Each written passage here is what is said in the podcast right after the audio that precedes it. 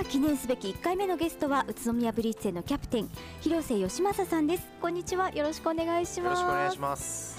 宇都宮市オリオン通りにあるミヤカフェに今私たちはお邪魔していますけれども広瀬さんは今までミヤカフェって来たことありますか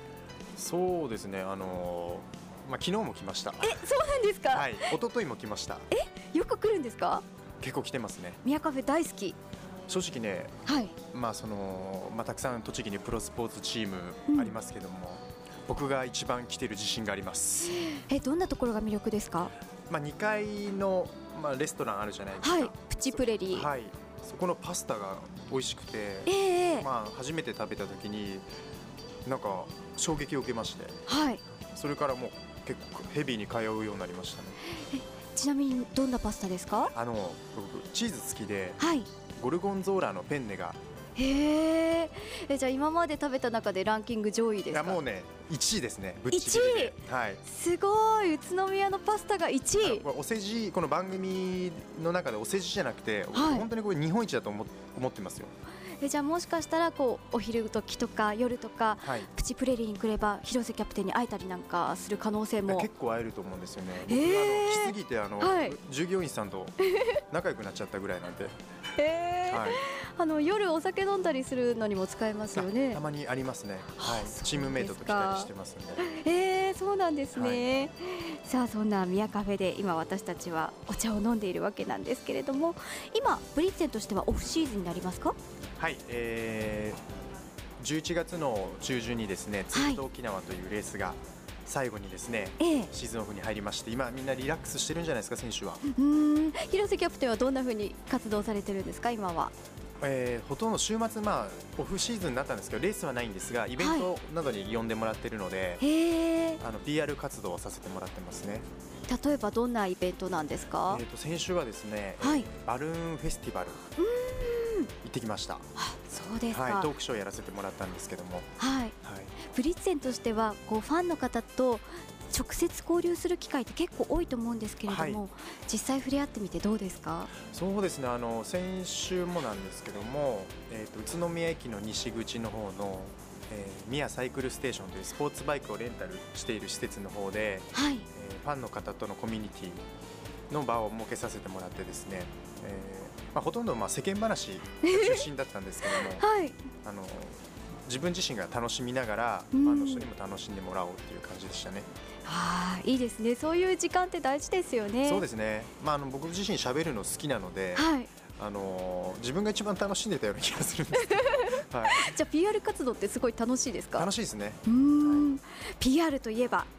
広瀬さんのブログでも拝見しましたけど宇都宮の愉快市民第1号に任命されたとかそうなんですよ。おめでとうございますいや嬉しかったですね。記念すべき第1号いや一番って正直嬉しいじゃないですうか。んうんで僕でいいのかなっていう最初印象だでしたね。はいそうですか、はいでも佐藤市長から直々にそうですね緊張しました。市長の前でですね、はいこう自分の愉快市民になってそれのこうメッセージを書い市長の前で書いたんですけども、やっぱさすがに市長の前だとね緊張しました ね。その漢字間違えるんじゃないかなと思って。あやり直しが効かないみたいなそ感うなんじですよあねの市長に緊張したっていうよりも、はいあのたくさんこうメディアの方があーそしてその書いたものがなんとここ宮カフェに貼られているわけですそようなんですよね、字汚いとか思われたら嫌ですね。いや綺麗ですあ本当ですか？はい、私の活動、これなんて書いてありますかね。えー自転車で愉快の輪を広げて日本一に。ほう、やっぱり宇都宮市というのは広瀬さんにとって地元でもありますよね。はい。も思ういも生まれも育ちも宇都宮ですから、あそうですか。メイドイン宇都 宮です。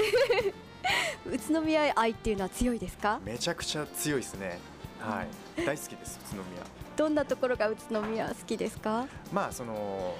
やっぱりこう小さな頃から育ってますし住み慣れてるじゃないですか、うんうんうんでどこに何があるっていうのも把握してますし友達も多いですし、やはい。っぱりその仲間がいるっていうことが一番大きいと思うんですよね。ああ、じゃあ県外に出られたことももちろん。ありますね。大阪にも6年いましたし、はい。でもずっと心の中で、あはい絶対将来宇都宮に帰ろうと決めてたんですようーでん。海外とかにもたくさん行ったんですけども、はい。早く宇都宮帰りたいなと思ってましたね。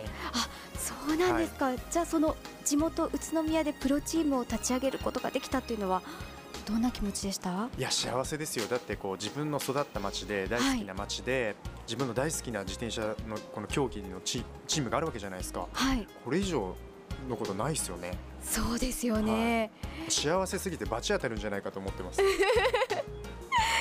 宇都宮ますます愉快な街にしていきたいなっていうふうに思ってらっしゃるかなと思うんですけどそうですねやっぱりこう生きてて、はい常にこう愉快とか面白いっていうのを心がけて行動してますのではい、まあ面白くなきゃ意味ないと思ってますからねえー、じゃあ自転車も面白いなって気持ちでやってるやってますねはい愉快ってよく言われます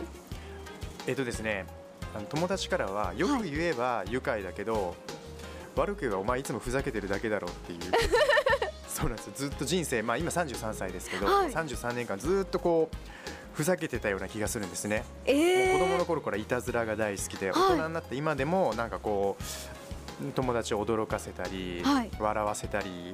まあ、家族でもなんかこう常にこうなんでしょうねこう笑いの中心にいたいと思うんですよあーじそゃしたら何も考えずにただ面白おかしく生きていこうと思ってたあらはい愉快市民っていう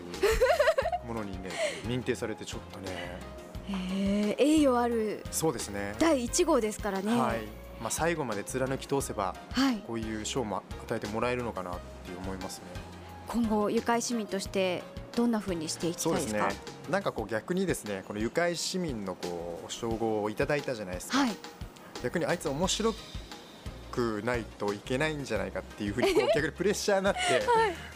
より面白くしなきゃと思うんですけど、はいまあ自然体で自然い体かなきゃいでけないですね。うんはい決してモノマネとかはしたりしないですよねちょっと菅さんその振りだとこ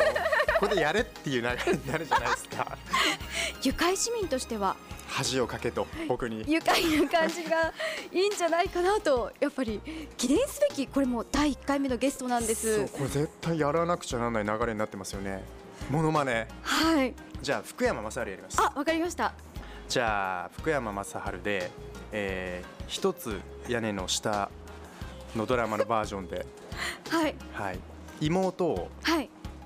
かばうはい福山雅治いきます孔明の気持ち考えたらなそっとしとくのが兄弟だろうどうすかどうすかどうすか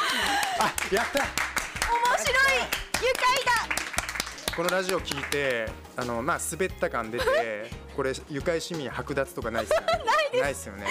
いや素晴らしかったですえマジ大丈夫ですか大丈夫ですかなんかだんだん福山さんに見えてきましたやめろよ